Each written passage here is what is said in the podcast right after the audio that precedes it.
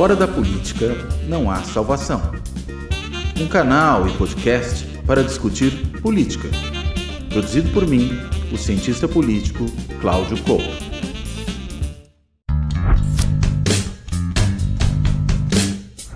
Agradeço, como sempre, a audiência de vocês. Eu aqui estou aqui ao lado do Nacif e do Cláudio Couto, nesse programa que você sabe muito bem, uma parceria da Carta Capital, da TV GGN e do Política na Veia. Daqui a pouco, obviamente, eu chamo aqui para essa conversa o Nacif e o Cláudio Couto. Eu queria fazer aqui as últimas informações sobre essa operação da Polícia Federal no caso da BIM paralela. É, aparentemente, o Lula tem resistido a demitir o segundo, o número dois da BIM, mas essa pressão está crescente. É, ele, que tinha relações com o Alexandre Ramagem, o ex-diretor, a gente sabe ontem também do, dos episódios de ontem, a família saiu de barco da Angra dos Reis, quando voltou a polícia estava lá, não deu muito certo. Se era ou não uma tentativa de fuga, se, se, se o clã Bolsonaro estava ou não informado a respeito dos acontecimentos, o fato é que quando eles voltaram, é, o celular do, do, Carlos Bolsonaro, que era o principal alvo da operação ontem, uma operação que é, uma fase da operação que mirou, vamos dizer assim, um chamado núcleo político dessa ABIM paralela, é, essa operação que na semana passada esteve nos gabinetes é, do, do Ramagem, Ramagem, o deputado federal, era o, o diretor da ABIM, e eu continuo achando, né, olhando assim as figuras, que isso continua tendo um toque bufão, uma coisa meio assim, Espetor Cruzou, Agente 86, mas ao mesmo tempo vai ficando também mais claro que havia ali um, uma coisa organizada, Havia se ali algum tipo de um pensamento, ou pelo menos uma articulação, para com dois objetivos, que é se, se manter no poder na, na, na, circunstância que permitisse, ou manipulando a eleição a favor do Bolsonaro, ou dando errado, como deu com a vitória do Lula, uma tentativa de golpe, que a gente é, também espera a conclusão das investigações do 8 de janeiro, para saber como isso tudo se articulou. Mas está claro que havia ali gabinete do ódio, a BIM paralela, e a tentativa do golpe do 8 de janeiro, há toda uma conexão que está cada vez, ficando cada vez mais clara é, é, a partir das investigações, não só, como eu digo, desta, deste caso específico, mas dos outros inquéritos é, em tramitação no Supremo. Então, Nassif e, e Cláudio Couto. É, sabe o que, esse... sabe que, que assusta aí? É que um ano e, e um mês depois do governo assumir, foi preciso o Supremo atuar para, para o Lula tomar uma decisão de afastar o pessoal da, o pessoal da BIM. É, eu tô, aliás, tem que separar os funcionários e os delegados que foram para lá com ramagem. Eu recebi informações aí, a gente foi o primeiro a dar do, do, dos sistemas que estavam sendo adquiridos por funcionários indignados com o desvirtuamento da BIM. Mas o que está acontecendo é uma. É, não tem governo. Você pega agora uma portaria que saiu aí do Departamento de Logística do Exército autorizando policiais militares e bombeiros adquirirem até cinco armas. Até cinco armas. Daí, dias depois, é revogado em consideração aí ao ministro Lewandowski. E ninguém pergunta a troco de que o general, um general do Departamento de Logística, dá essa autorização para policiais adquirirem cinco armas. Não tem lógica, tem que ter uma explicação. E quando você vai ver a portaria aí que, que resultou nisso, é, é uma, é uma portaria que não explica qual é a razão. O sujeito tem a arma dele do trabalho. Se ele se quer algo para se defender, permita uma arma. Cinco armas, para quê? Evidente que é para criar um comércio de armas. Não tem outra razão. Sou policial, vou comprar cinco armas para quê? Para revender então, então, digamos, é uma situação meio complicada aí, sabe? O governo Lula, tudo bem, ele está muito vulnerável aí com dar aumento para a Polícia Federal e as bandeiras aí do, do PT, melhoria de salário de professores e tudo, não vai.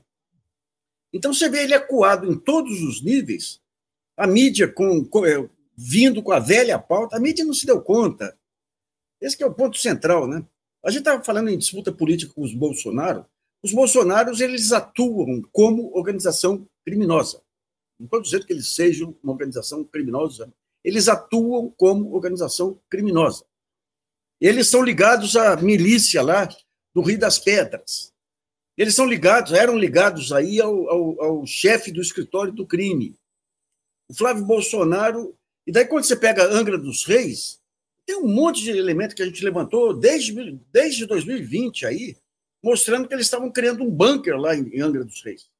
Eles começam a, as milícias começam a invadir Angra dos Reis há uns três, quatro anos atrás. Eu tenho conhecido fontes lá que me falavam, olha, qual, qual, é o. Como que a gente percebe isso? Pelos cartórios. É, é, quando esse pessoal vai para os cartórios adquirir terras e tudo lá. Daí ele quer transformar a Angra dos Reis na, na Acapulco brasileiro, na Cancún brasileiro.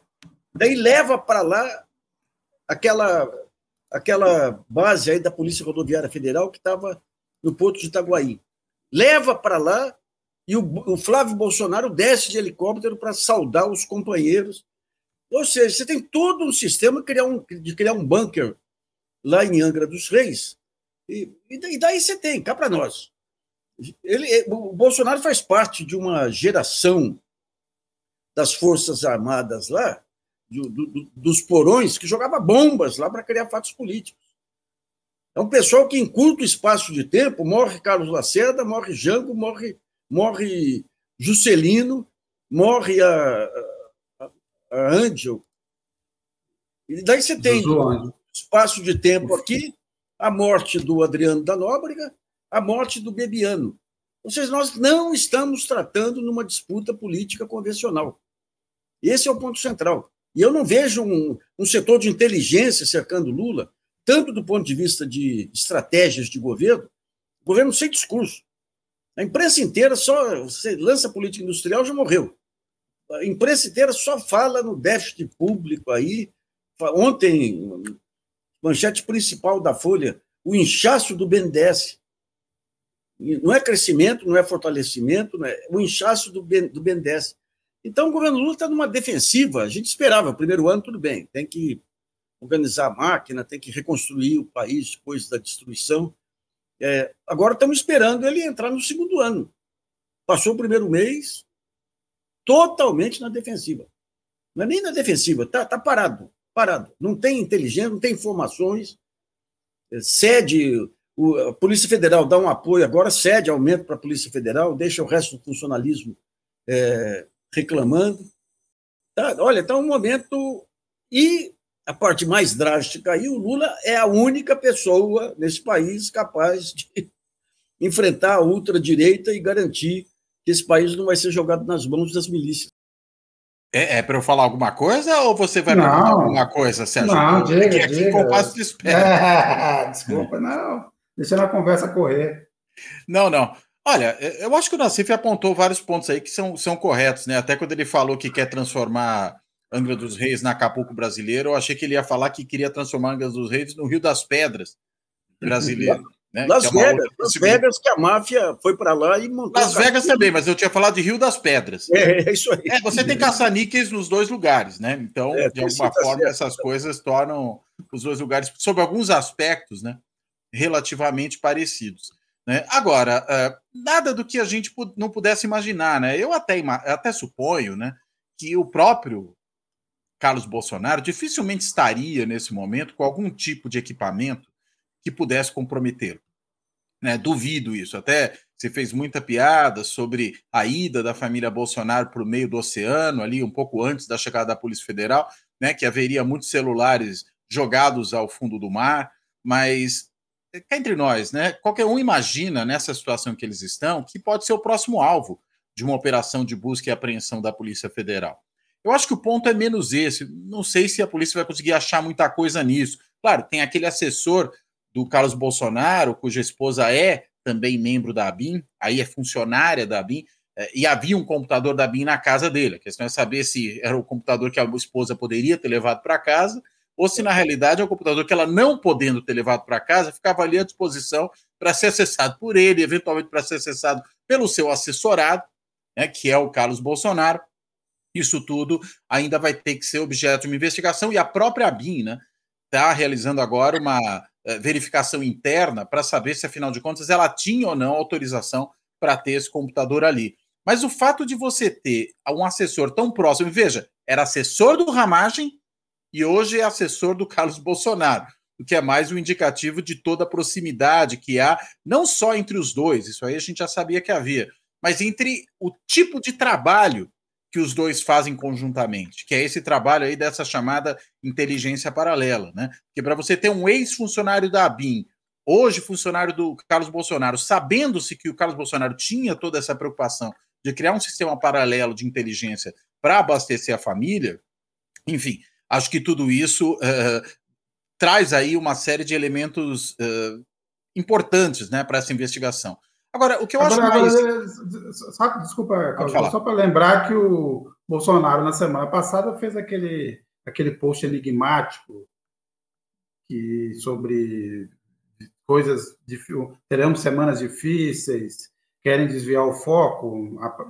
No mínimo, ele tá, alguma informação eles têm de algum lado sobre o que, o que viria. Na sequência, dois dias depois, veio a operação contra o Ramagem. Mas, desculpa te interromper. Não, é bem provável que tenha, né? É difícil que você não tenha nenhum vazamento. Mas a partir da própria operação do Ramagem, pelo menos, né, se não antes, né, era de se esperar também que essas investigações sobre esse núcleo político né, do, do, do, golpismo bolsonarista, não mais os bagrinhos né, que estavam lá é, quebrando as coisas no 8 de janeiro, ou dos eventuais financiadores né, que podiam entrar ali voluntariamente nesse sistema.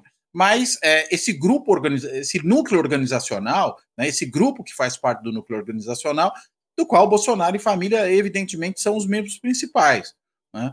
Agora, para chegar até aí, é porque realmente é, eu acho que a gente está no início de uma nova etapa dessas investigações todas. Que é, veja, não só chegar no núcleo político, mas chegar na família Bolsonaro. E a gente vem discutindo isso desde o ano passado. Né? Tudo bem se fez um monte de investigação, se prendeu um monte de gente lá envolvida no 8 de janeiro, outros que estavam lá no quartel, uh, mas e né, o cabeça disso aí, os cabeças disso aí? Né? Essa, fami essa família metralha que está abrigada em torno do, do, do, Bolsonaro. Faltava a investigação sobre eles, né? E é isso que a gente está vendo agora. Né? Então, me parece que é uma etapa normal da investigação e presumo que outros envolvidos, General Heleno e que mais, né? Que, General Heleno que já vem sendo cogitado como um próximo alvo eventual de uma atuação da Polícia Federal, já devem ter mocosado boa parte daquilo que poderia ser evidência contra si. Se não o fizeram, é, é porque são realmente burros demais. Aí é, é, é, não, o que também a gente não pode duvidar, né? Eu, eu, eu não descarto essa possibilidade. Mas, Nassif, o, o, o Couto citou o general Leno. O general Leno ontem disse não tenho nada a ver com isso, me incluam fora dessa. É, ele era chefe da ABIN, né? Porque a ABIN estava subordinada a ele, mas ele não tem nada a ver com os problemas da ABIN. É, é do compreensível, né? É, não Olha, sabe de nada. Se, se chegar no, no, general Heleno, a gente vai pegar o link da ligação é, desses militares bolsonaristas aí com a ultradireita militar mundial, que vem a partir do Haiti. O Haiti é, é, é o grande ponto lá de, de, de, virada, não só pelos massacres que o eh, Alberto Heleno fez lá na população do Haiti, mas é no Haiti que eles entram em contato com grupos aí de, de mercenários e com militares da reserva que se, se articulam mundialmente para negócios. A vacina Covaxin surge de lá. Se você pega, por exemplo, o Braga Neto, quando que vai para. Vamos pegar dois casos aí. A vacina Covaxin. Você tem aquele reverendo de Brasília que começa a articular. O diretor daquela ONG do reverendo era um cara de CAC que deu curso para o pessoal do Haiti, curso de bombas, de coisa e tal, embora não fosse militar. E tem uma empresa de prestação de serviços que é contratada pelos hospitais militares. O Braga Neto vai para o Haiti, ele volta, e quando ele consegue aquele, o controle daqueles bilhões lá para da Operação de Garantia de Lei e Ordem, ele tenta comprar 70 milhões em coletes de um cara lá dos Estados Unidos. Daí quem que é o cara? É um ex-militar venezuelano que foi para os Estados Unidos e montou uma empresa de oferecimento aí de mercenários. E esse sujeito aparece como principal acusado do assassinato do presidente do Haiti. E quem banca a viagem deles para o Haiti? Um reverendo que atua de forma idêntica àquele reverendo de Brasília. Ele tem um, um portal para cheio de símbolos lá, dando, tentando dar a entender que ele está ligado à ONU, ligado. Ou seja, quando você pega Braga Neto e o general Heleno aí, a gente tem uma, uma linkagem direta aí com a, com a ultradireita é, militar, não digo mundial, mas pelo menos da, da das Américas aí. Sabe? Então é um, é um, personagem, embora tenha uma enorme dificuldade para pensar, quando ele pensa, você vê que a cabeça incha um pouco, ele é um personagem central para um, um outro desdobramento. O problema é que a história do Brasil não foi contada nesses 15 anos. Não foi contada. Sabe? Então agora começa a vir tudo, tudo à tona. Aí. Tudo que boia. Chega. Opa, a cuidado, tá, para tá, por aí. É, é, a gente está recebendo aqui algumas mensagens. A Annelise Schuller. Bom dia, chegando a hora, tic-tac. É nisso o Carlos Almeida faz uma pergunta, Claudio Couto. O que, que, a gente achou da postagem da SECOM no Twitter? Ou melhor, o que acharam da resposta do governo à postagem? Eu achei uma infelicidade, de uma infelicidade absurda. Né? E ainda pior foi a tentativa do Paulo Pimenta depois de consertar essa história, né? dizer que tem que aproveitar os algoritmos. Mesmo que isso fosse verdade, é, tem que pensar nas outras consequências disso, né? Não é só aumentar o engajamento na postagem. Né? E que tipo de engajamento? Ninguém se engajou naquela postagem para se preocupar com a questão da dengue. As pessoas se engajaram naquilo porque era realmente um fato curioso que o governo tivesse se aproveitando. E veja, não é a primeira vez. Né? A gente já teve a história lá do é, PowerPoint do Dallagnol, né? Nós já tivemos uh, uma outra situação ali, qual foi mesmo? Que agora me, me, me escapa, ah, que foi. É... Puxa vida. De uma outra operação da Polícia Federal, agora está me fugindo aqui qual que foi ela. Enfim, isso já aconteceu outras vezes. Inclusive, o Paulo Pimenta pode levar no lombo uma ação por improbidade, né? Porque, afinal de contas, ele está usando a máquina da SECOM, veja, não para fazer divulgação de elementos importantes do governo, mas para fazer disputa partidária. E isso, evidentemente, é alguma coisa que não se pode fazer. Acho que, na realidade, precisa um pouco mais de consciência, um pouco mais de comedimento, né? É preciso não querer, vamos dizer, fazer coisas diferentonas, pura e simplesmente para chamar atenção, né? Vi com esse discurso de uma modernidade digital, né? Contra né, uma tradição analógica, que é o que estava presente no discurso do Paulo Pimenta, é preciso né, ter um pouco mais de cuidado e um pouco mais de inteligência para evitar cair nesse tipo de auto-arapuca, né?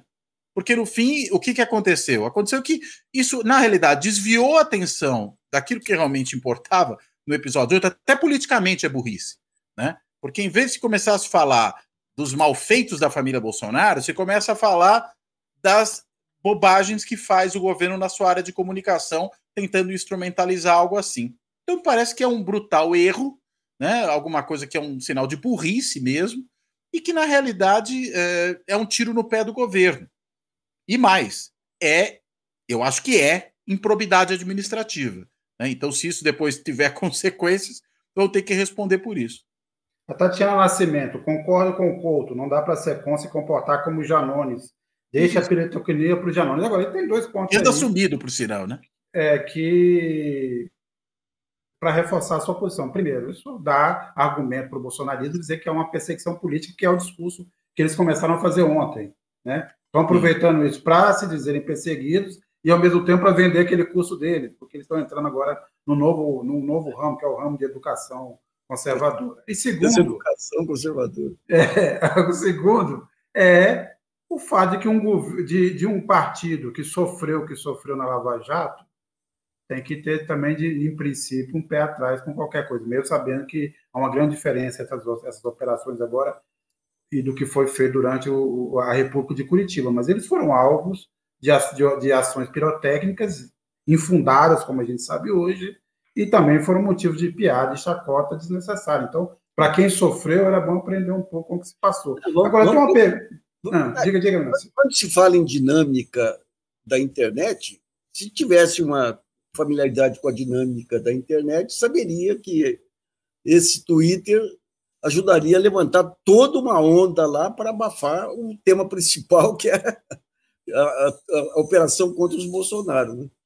Né? Adélia aqui, essa BIM Tupiniquim serve para quê mesmo? Eu queria colocar esse ponto aqui, vou, vou começar falando o seguinte, porque a ABIN é, é um é resultado da, da, de como as instituições, ou parte das instituições brasileiras foram foram remodeladas é, depois do fim da ditadura. A BIM nasceu sob o entulho autoritário.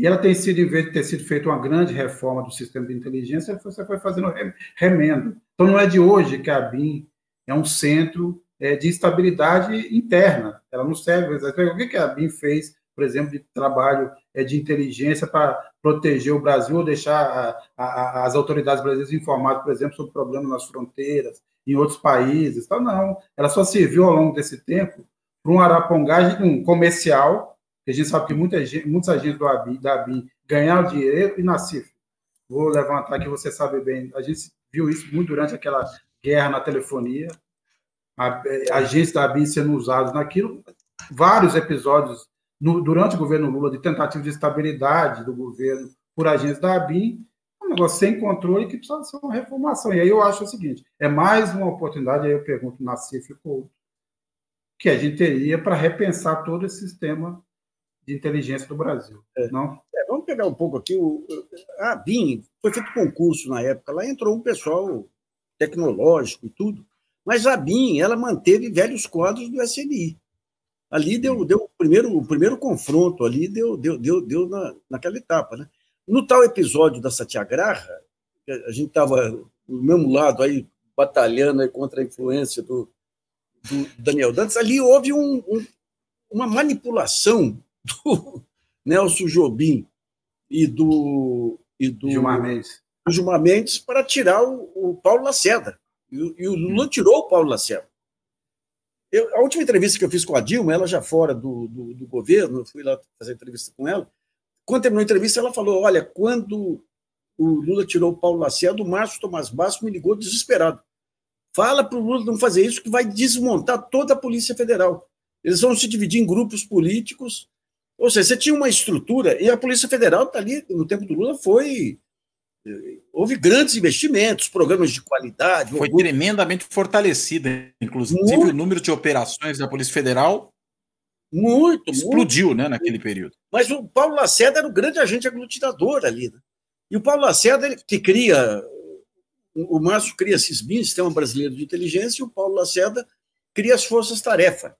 Mas as forças-tarefa, o que que era?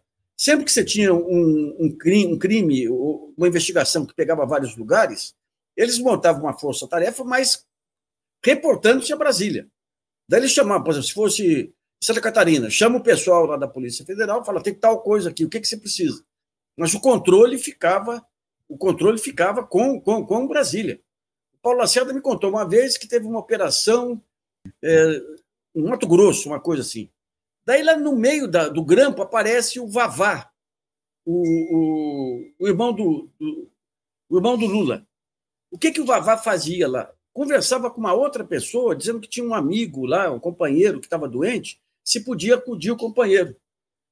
Se deixasse por conta da Polícia Federal lá, iam fazer uma exploração política.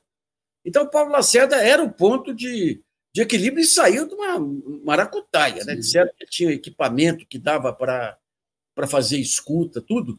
Eu lembro na época, o, o Jobim vai, vai na, na CPI, é, leva o relatório sobre o equipamento, nós publicamos e um leitor nosso, aliás, professor de filosofia, ele falou: Olha, eu estava começando a internet, né? ele falou: Olha, eu fui consultar a internet, eles copiaram da página do fabricante, inclusive com alguns erros aqui do fabricante. Mas com a mídia inteira batendo, o Paulo Lacerda dançou e ali começou a politização e o desmonte da Polícia Federal. Desmonte não, a partidarização da Polícia Federal. Aliás, Sim. eu queria chamar a atenção, tem uma, saiu uma matéria ali no, na newsletter do Rubens Valente, né, da agência pública, muito interessante. Né? Ele chama a atenção para um dado que estava presente na entrevista do Ramagem, feita para a Globo News, agora, acho que foi semana passada. Uh, e o que o Ramagem diz num determinado momento, e, e é isso que ele diz que passou desapercebido, é que ele admite que faz sim, e aí eu vou até usar as aspas aqui do Valente, análise de inteligência de pessoa. Ou seja, ele admitiu ali no ar que estava espionando cidadãos, indivíduos. Esse episódio aí de investigar a promotora lá responsável pelo caso do assassinato da Marielle Franco, que a gente tem sempre que se perguntar, né? Que obsessão que os bolsonaristas e a família Bolsonaro têm pela Marielle, né, e pelo assassinato dela, é uma coisa, é uma obsessão tão grande que a gente fica meio se perguntando por que tanto interesse, né? afinal de contas, nesse assunto. Então, investigaram a ela. Há também aquele levantamento feito a mando do Ramagem, né, segundo a Polícia Federal, de um, um de, uma lista de políticos do estado do Rio de Janeiro, exclusivamente do estado do Rio de Janeiro, até onde se sabe, envolvidos com problemas judiciais. Aqueles que poderiam potencialmente ser adversários da família Bolsonaro no estado, né? seja do Carlos, no município do Rio de Janeiro, seja eventualmente do, do Flávio no estado, né? até do próprio Bolsonaro, eventualmente, porque tem ali a, a sua base eleitoral.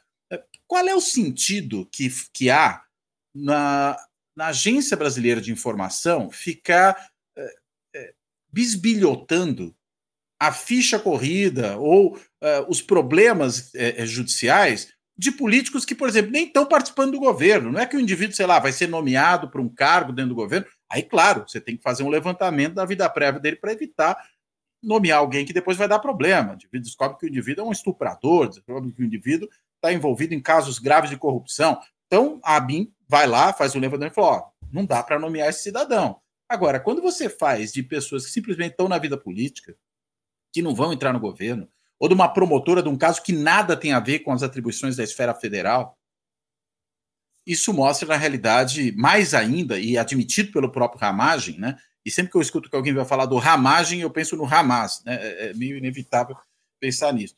É... A, gente está vendo ali que se montou realmente um aparelho de é, polícia política, né? Um, uma, uma espécie de Estado policial voltado a monitorar cidadãos, a própria First Mile é isso, mas esses dossiês também são isso, né? E, enfim, indo ao ponto anterior que eu já mencionei, considerando isso tudo com os vínculos do Ramagem com a família Bolsonaro, acho que a gente está chegando talvez num ponto crucial da investigação, veja, que vai fazer inclusive se encontrarem as investigações sobre os atos antidemocráticos, o 8 de janeiro, a espionagem na ABIN e as, é, milícias. As ódio, né? As milícias as digitais. Milícias digitais é. É, sim, essas sim. coisas todas estão é, tá convergindo. E o que está no meio? O que, que, é o ponto em comum disso tudo? A família Bolsonaro. Mas, mas, mas vamos colocar um quarto ponto, que é o central, o início de tudo, que é o caso Marielle caso Marielle. Até agora, gente, a gente levantou um conjunto de indícios lá sobre a maneira como os Bolsonaro se comportaram lá no, no, no dia da morte da Marielle. É impressionante. Começa, digamos, no dia da morte da Marielle. Uma jornalista de, de Brasília publica um Twitter dizendo Jair Bolsonaro resolveu voltar para o Rio porque teve uma indisposição estomacal, um negócio qualquer assim, mas se tem indisposição, você vai para o hospital. Então ele vinha no dia da morte da Marielle. Daí não veio. No dia seguinte ele aparece no Facebook no almoço com um deputado sem aparentar nenhum sinal de problema gástrico lá e todas as mensagens, as mensagens daquele dia foram apagadas. Foram apagadas. Daí quando você continua o, o, o quando a Globo dá a história do filho do, do, do porteiro do edifício que o Bolsonaro aparece lá dos Emirados, irado e tudo, e o filho o Carlos tira a prova, ele tira o, o aparelho lá da, da, da, do condomínio, do condomínio. Qual que foi os dois álibis que você tinha lá? O álibi do Bolsonaro é que ele estava em Brasília, logo a ligação do, do motorista não poderia ter sido para ele. Daí, na época, uma, uma, uma leitora me ligou e falou: Olha, eu tenho amigos lá que moram naquele condomínio, o sistema que tem lá transfere para celular. Nós demos isso aí, logo em seguida, um blog lá do Rio de Janeiro conseguiu o relatório, o relatório da, da administradora do condomínio, mostrando lá 150 reais aluguel do equipamento X. Daí você vai na, na, na, na página do equipamento X, está lá, transferência para celular. Ou seja, o álibi dele era falso. E daí o Flávio, o, Carlos Bolsonaro, para mostrar que não havia nada, ele filma é, é, o, o, visor lá do, do equipamento, fala: olha, aqui nessa hora não tinha nada, podia ter apagado. E de repente ele vê lá, olha, 5 e meia tem uma ligação lá para casa. 5 e meia, mas não tem nada a ver com. com quer ver? E, e clica lá no, no na, na, gravação. E aparece o porteiro. Seu Carlos, chegou o seu Uber. Acontece que o seu Carlos tinha como álibi é, dizer que ele estava na Câmara de Vereadores, ou seja, ele não estava no condomínio quando eles estavam articulando a morte da Marielle. É muita coisa, gente. É muita coisa para desconsiderar. Sabe? Então, isso aí vai com o tempo aí, daí morre Adriano da Nóbrega, que era do. Pô, o cara, o chefe do escritório, do escritório do crime lá, a, a mulher e a filha trabalhavam para o Flávio Bolsonaro. Todo o pessoal, aquela operação Quarto Elemento lá, que prendeu a, o pessoal do Zinho lá, o, os dois braços direitos do Zinho eram guarda-costas do Flávio Bolsonaro. Ou seja, quando você fala em Bolsonaro, nós não estamos falando de jogo político, de o direita versus esquerda. Nós estamos falando de uma organização criminosa, que age como organização criminosa. Sabe? Vamos pegar dois fatos aí recentes aí que passaram em branco, se fosse realmente uma mera disputa política. A morte do Bebiano. Dez dias depois de denunciar a BIM paralela. Dez dias. Até um brinquedo disse, se fosse na Rússia lá, tava, a denúncia é que ele teria sido envenenado lá pra, pelo Putin.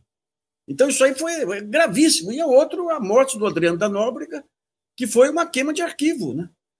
Ou seja, nós, é, a gente tem que começar a analisar o Bolsonaro dentro da sua verdadeira natureza. É uma organização não, criminosa. Não, Nassif, não, não, é, não, vamos esquecer da, da famosa reunião de abril de 2020, onde o Bolsonaro, naquela, naquela perrengue com naquela disputa com o Sérgio Moro, que foi eu tenho o meu sistema paralelo de informação. E a gente achava que, era, né, que eram informantes aqui e ali, mas aparentemente é. já, já, funcionava dentro da estrutura. É o grande pacto, o grande pacto da, da, da eleição do Bolsonaro. Porque o que, que acontece? Qual, qual que era a tese que alguns policiais civis que eu conversei na época lá tinham em relação à morte da Marielle? É, você teve a GLO e o Bolsonaro foi violentamente contra a GLO, que ele achava que era, que era uma que foi uma uma, uma, um pacto do Vilas Boas com o Temer para ter eleições sem o Lula. Então ele deu declarações furibundas contra, contra a, a intervenção no começo, no começo. Daí, cinco dias depois do, do Braga Neto assumir a Secretaria de Segurança do Rio, é assassinada a Marielle.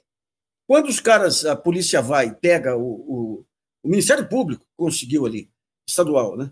Pega o Rony Lessa lá, vamos fazer uma pesquisa do Google dele. Ele estava só pesquisando é, pessoas é, com participação política. E quem que era o símbolo maior da resistência contra a GLO? Marielle Franco, que presidiu uma comissão para fiscalizar a GLO.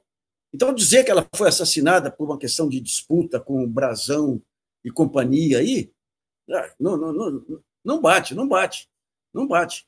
Então é muita coisa aí que vai chegar, vai chegar, vai chegar numa organização criminosa atuando no, usando. Puta, quando a gente vê que ele foi colocado lá por uma desestruturação da qual participou a mídia, participou o Supremo, participou o Ministério Público. Meu Deus, é um país institucionalmente, é um bagaço. E participou o dinheiro, nós esquecemos do dinheiro. É, e o mercado. Dinheiro participou, né? Faria Lima, nós esquecemos. A Eloneida, essa família tem muitas ações suspeitas. Eles se achavam intocáveis, iguais aqueles gangsters de Chicago. E a Annelise, Annelise, quero saber quando vão divulgar essas, essa lista de espionados. Tem vários pedidos, né? O, a, o Congresso pediu, a própria Supremo Tribunal pediu, é, vamos ver. E a Rosângela Siqueira faz um comentário aqui: a barriga do Bolsonaro é indecente é, que apareceram as imagens dele saindo do mar. Só dizer que era, que era o notebook que estava guardado lá. É, é vários celulares que ele teve que engolir ali na viagem para o meio do oceano. Agora, eu acho que tem um ponto diferente na CIF e, e Couto, e, começando pelo Couto, nessa história toda, é que há, há, um alinhamento, dessa vez, há um alinhamento da PGR com o Supremo. Né? Não, não por menos, o Gonê Branco foi indicado pelo Moraes, ou com apoio do Moraes e do Gilmar Mendes, mas dessa vez não, parece ter aquela disposição, não, não mostra nenhum sinal de que tem a disposição do Aras de proteger a família Bolsonaro. Isso deve fazer uma grande diferença. Né? É, eu acho que é um alinhamento no sentido de que os dois estão cumprindo seus papéis institucionais, né? Sim, sim, é, isso, seja, é isso. O Procurador-Geral da República cumpre seu papel de Procurador-Geral da República e o Supremo cumpre seu papel de Supremo, né? É, é curioso que a gente vê todo um esperneio, né? Não só da família Bolsonaro, mas também do do, do entorno bolsonarista, né, os parlamentares do PL, de outros partidos, né, que são também bolsonaristas, não os partidos necessariamente, mas esses membros desses partidos, uh, a, a, reivindicando, inclusive, que os presidentes da Câmara e do Senado reajam contra as ações do Supremo, que estariam perseguindo uh, membros do Congresso, foram lá fazer batida dentro da, da, das dependências do Congresso Nacional e que isso é, uma, é inadmissível. Veja, então, na realidade, querendo transformar num problema do Congresso Nacional, um problema que é dos bolsonaristas. E é preciso, de novo, não confundir as coisas. A mesma confusão que o bolsonarismo gostava de fazer, né, é, no sentido de transformar os seus interesses particulares em interesses da nação, né, em apresentá-los como se assim fossem, em instrumentalizar toda a máquina governamental para que atuasse em prol da família Bolsonaro, como o próprio Bolsonaro certa vez disse, né? Se eu puder dar filé mignon para o meu filho, vou dar, né? Quando ia lá nomear o Eduardo Bolsonaro para embaixada do Brasil em Washington e acabou né, não dando certo isso aí. Da mesma forma, os, os bolsonaristas estão fazendo o quê? Uma reivindicação de que a, a defesa deles seja feita como se fosse uma defesa da instituição Congresso Nacional, o que evidentemente não é.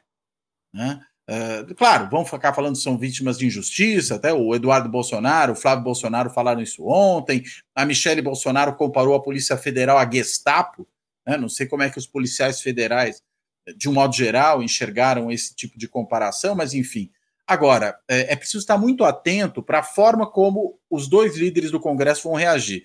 Me parece que o Pacheco, num primeiro momento, a urra, né, finalmente, teve uma reação positiva, né? Quando, diante de toda a pressão que ele vinha recebendo dos bolsonaristas, né, particularmente do Rogério Marinho, né, que é membro do Senado, senador Esperidião Amin, outro aí bolsonarista, o que que fez o, o, o Pacheco? Ele falou: olha, é, realmente tem um problema. Vamos pedir aqui a lista para a BIM dos parlamentares que estavam sendo espionados por ela. é essa a reação correta, né? Porque o crime está aí, não está na realidade em investigar os criminosos, tá? Em ver quem são as vítimas do crime. Então me parece que Pacheco saiu bem. Vamos ver como é que o Lira, se é que vai sair, né? A gente deve ter a retomada para valer aí das, das atividades na Câmara dos Deputados semana que vem. Como é que ele vai também reagir a isso. Né? Agora, é preciso estar atento para não permitir que esse tipo de confusão de esferas seja promovido pelo bolsonarismo. É, o Leira está um, um, um, tanto quanto silencioso. Sobre essa história da, da, da, Gestapo, é, pensando em quem tá, fala tanto em liberdade, em defender liberdade, o que operava aí é uma espécie de Stasi, né? É, a polícia política alemã, o próprio Alemã Oriental, né? boicote, é, é, o que a gente tinha, na verdade, quer dizer. Sim. Agora imagina se tivesse ganhado a eleição. Ah, estava hoje sob controle. É, eu acho que a, a, a, comparação aí é Colômbia, né? É Colômbia. Não, que você pega, gente, essa questão do crime organizado aí, vamos pegar um, um, um aspecto que na, a pessoa nem acordou ainda essa questão do PCC e outros aí de atuarem em cima de empresas que terceirizam serviços municipais. Você tem espalhado pelo país empresas que vão em prefeituras, conseguem contrato sem licitação, é, e o, o, muitas vezes o promotor é, fica é, amigo do prefeito, que quer, quer ter uma, uma participação política na, na história. Eu tenho dado notícias das duas cidades que eu conheço, que é São João da Boa Vista e Poços de Caldas, que é um horror. E Águas da Prata, né, por favor, Nancy. Águas da Prata, Águas da Prata. Águas da Prata, a vereadora lá, ela, ela comandou ali bloqueio, bloqueio de estradas, bloqueio de estradas, Sim. o promotor passou pano para ela e o Sarrubo, que é o cara que vai para a Secretaria aí de Segurança, aí passou pano para o promotor. Ou seja, você tem um problema. E, e quando você pega as, terce, as, as terceirizadas aí, onde que é a maneira de você segurar a corrupção? o promotor. Não tem licitação, não tem clareza na, na, na, na licitação, abre uma ação. Mas você tem. É, é uma dificuldade grande, viu? Você teve, digamos, esse período aí de debacle das instituições e tudo aí permitiu a ascensão de crime organizado para todo lado a partir do momento em que o crime organizado assume o Palácio do Planalto também. Né? Sim, exatamente. Aliás, só me permita aqui é, falar um pouquinho aqui também dos comentários. Primeiro que você falou de São João do Boa Vista, ô Nassif, e a gente tem lá um, um espectador de São João da Boa Vista aqui, o José Albino Gonçalves Filho, que acabou aqui de dizer Paulo Pimenta lamentável aqui nos comentários. Né? E há uma questão também interessante levantada pelo Hinaldo Martins. Né? Bom dia. Haverá padronização nas operações policiais? Busca e apreensão no Jacarezinho Maré vão também esperar os moradores voltarem da pescaria? Ai, meu Deus do céu. É uma boa, é uma boa. É, a ver, agora.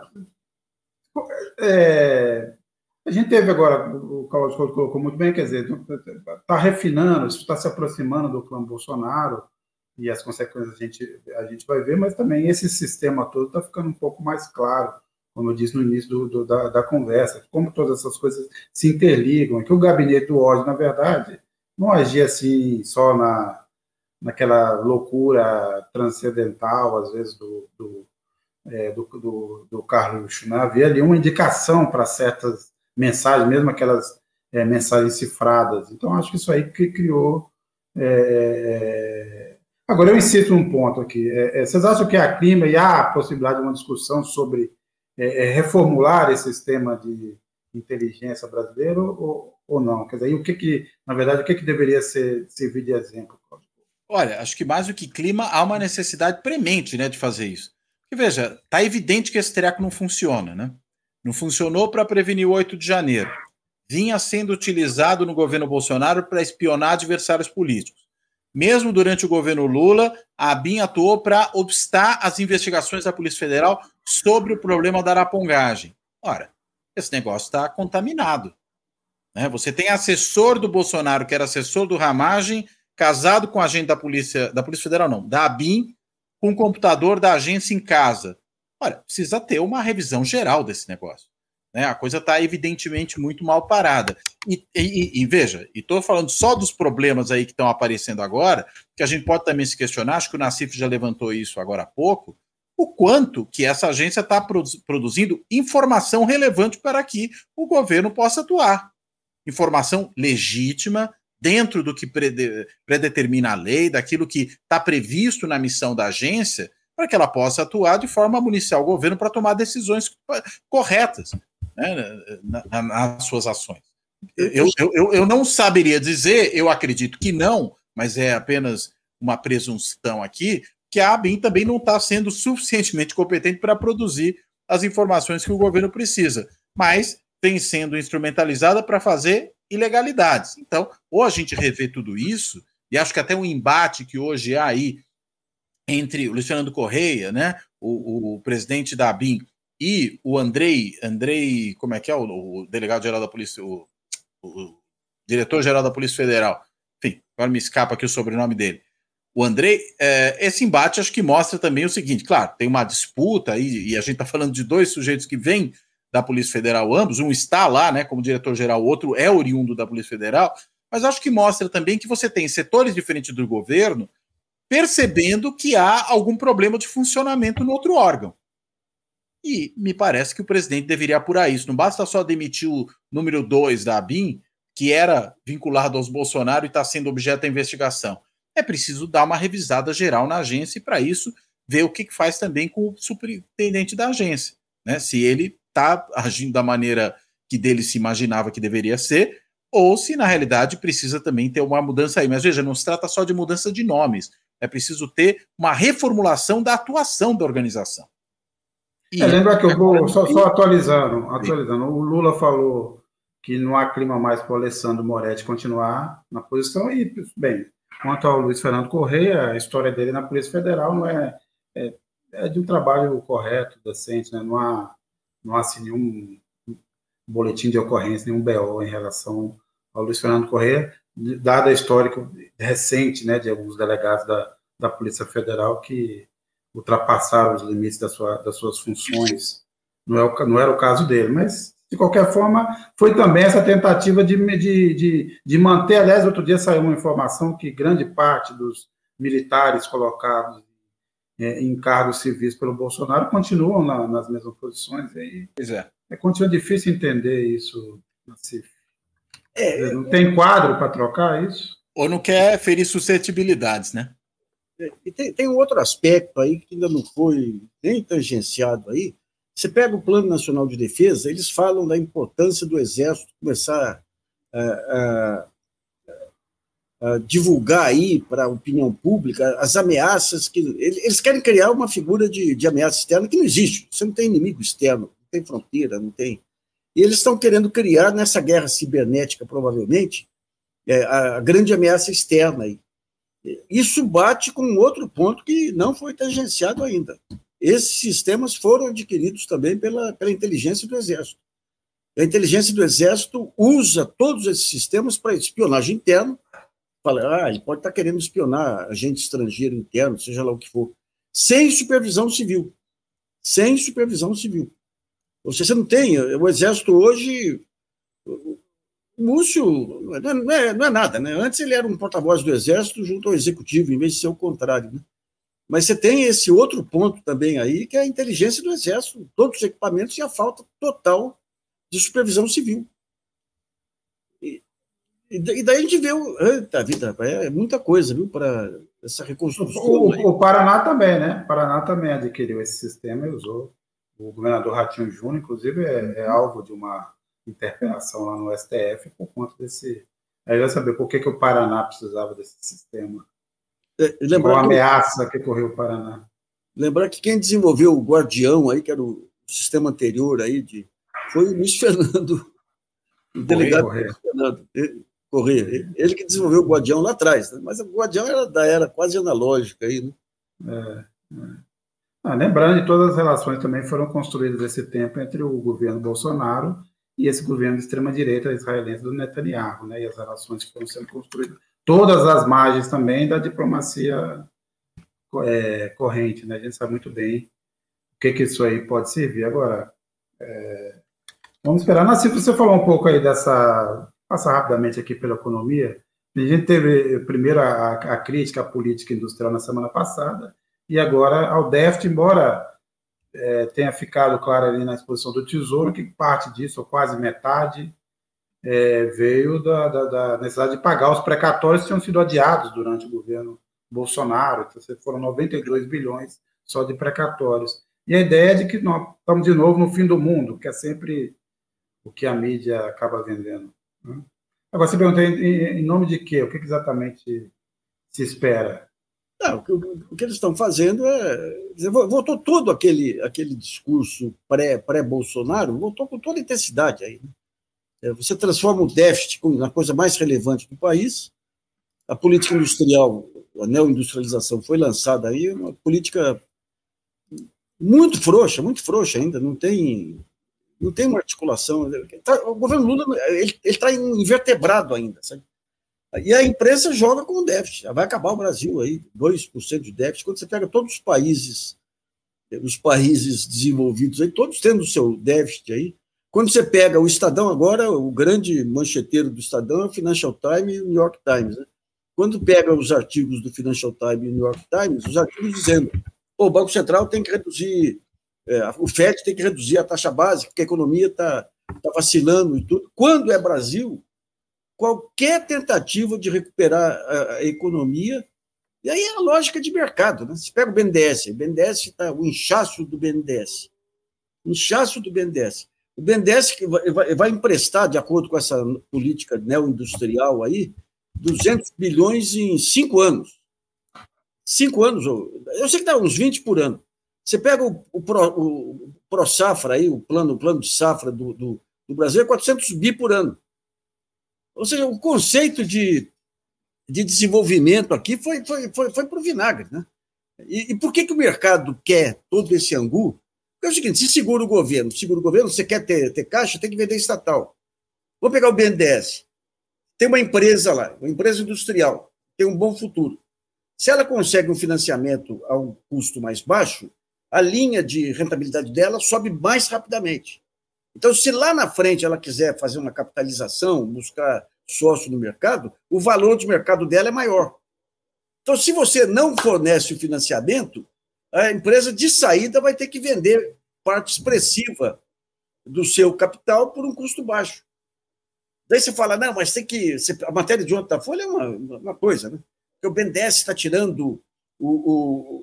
está ocupando o lugar da iniciativa privada. Só que a iniciativa privada para eles é só mercado, não é a economia real. O cliente do BNDES é a economia real. Daí você tira o BNDES e vai colocar debêntures de infraestrutura, que é uma taxa de juros superior à Selic. Né?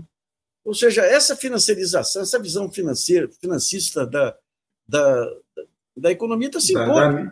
E da mídia. Agora, Nassif, eu queria até dizer que os jornalistas deviam ficar envergonhados mais do que é, naturalmente, porque saiu, por exemplo, o artigo do Samuel Pessoa. E aí você, você parecer que você é mais é, ortodoxo Samuel Pessoa, Edu. Samuel Pessoa e o Braulio Borges escreveram lá na revista Conjuntura Econômica que um caminho, que um caminho para possível para arrumar dinheiro para financiar uma política industrial seria reduzir os subsídios agrícolas com argumentos muito interessantes. Já tem um setor super competitivo que dá para ceder alguma, alguma parte desse dinheiro, desses subsídios, para você fortalecer outros setores. Estou citando aqui Samuel, estou citando Marx, não, hein? Olha só. Estou citando, citando Samuel Pessoa e Braulio Boy, que não podem ser não podem ser é, é, acusados de nada, né? nem, de, nem, nem de progressistas podem ser.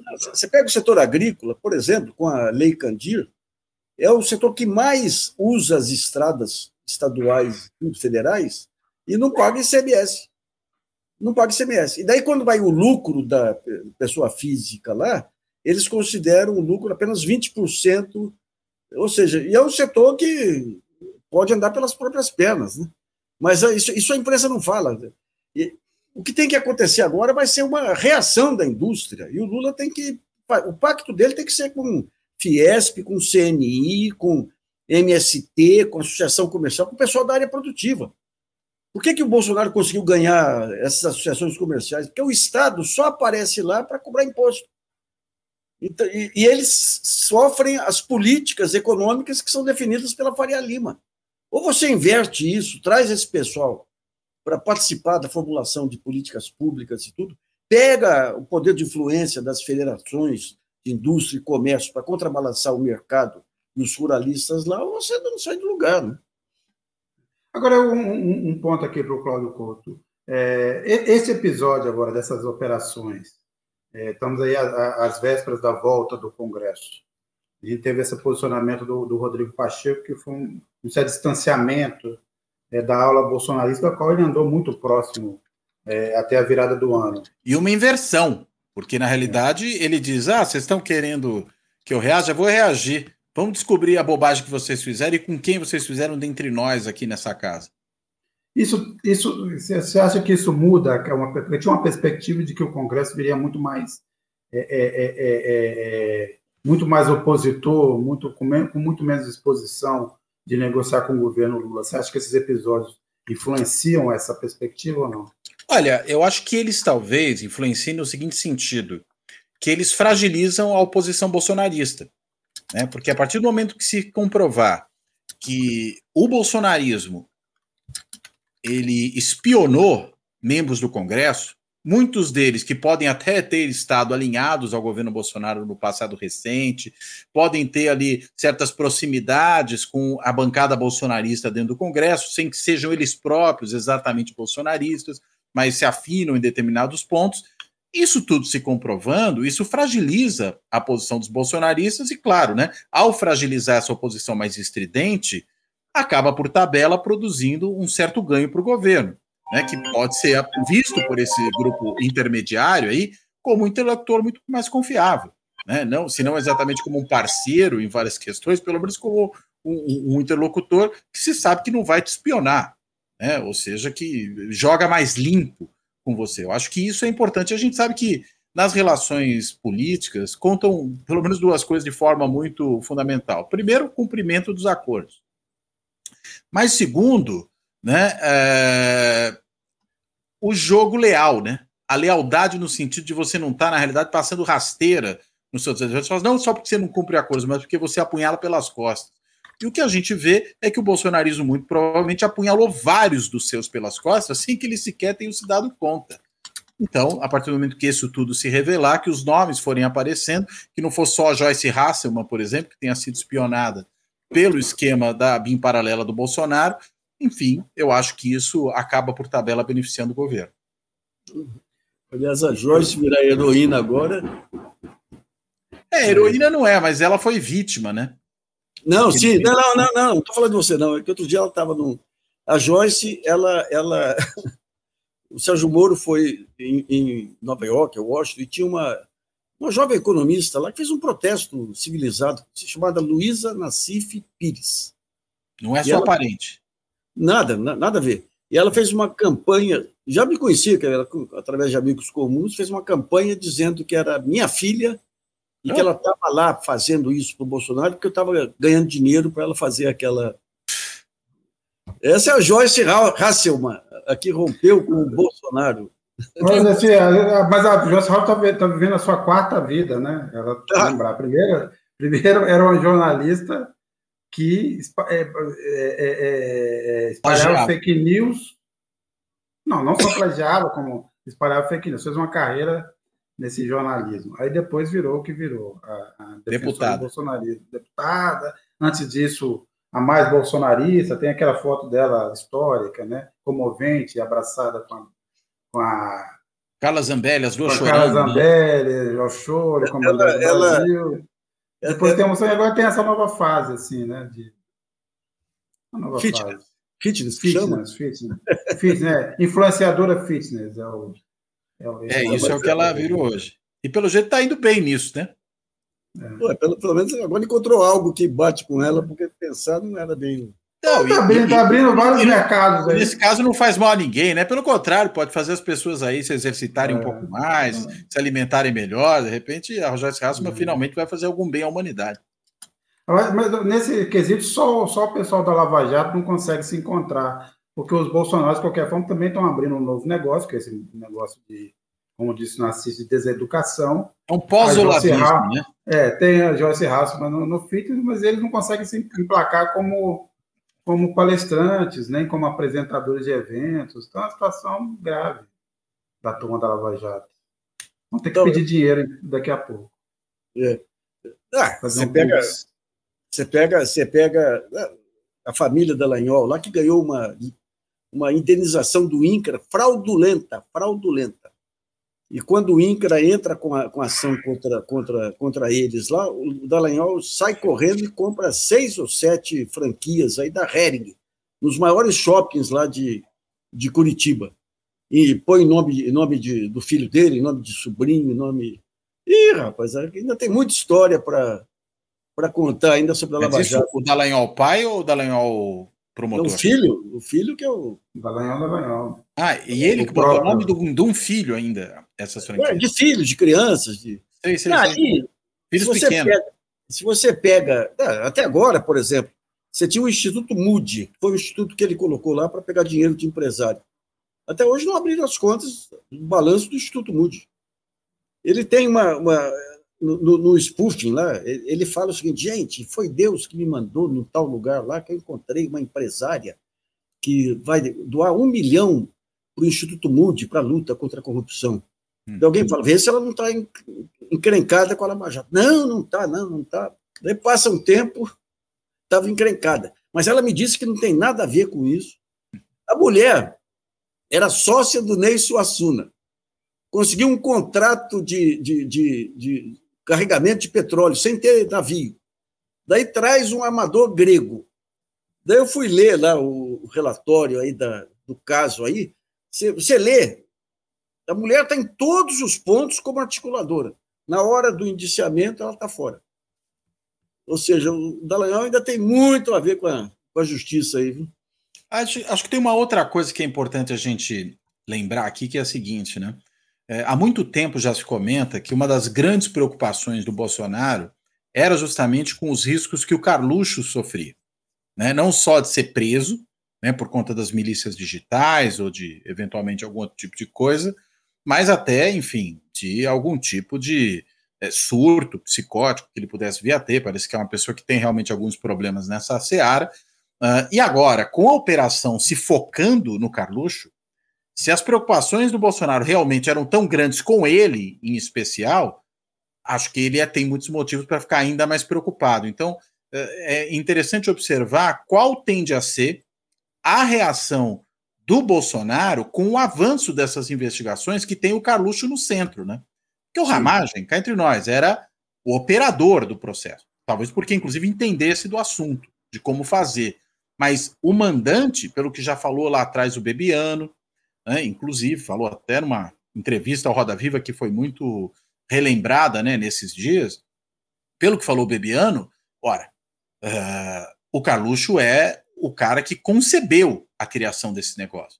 Então, a chance, havendo as evidências de que chegue a vez dele muito rápido, estão postas.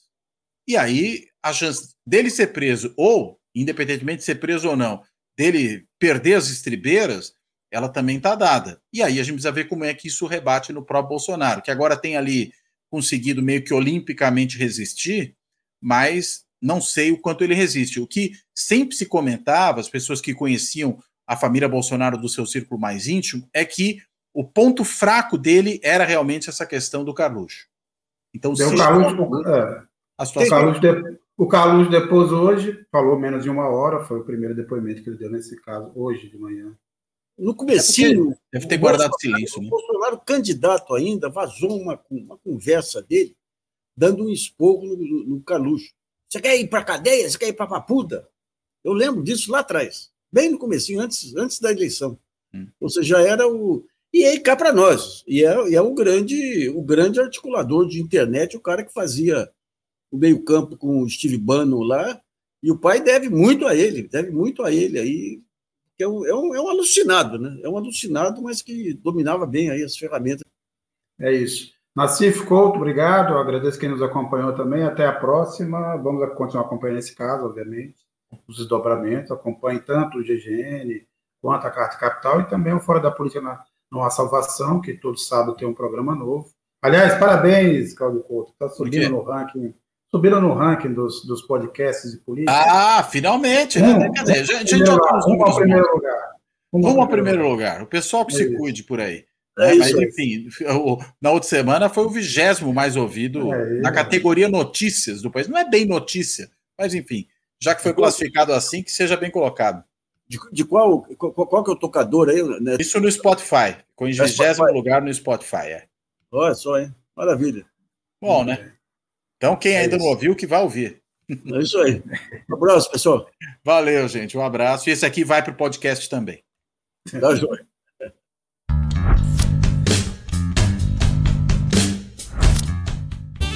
Fora da política não há salvação. Um canal e podcast para discutir política.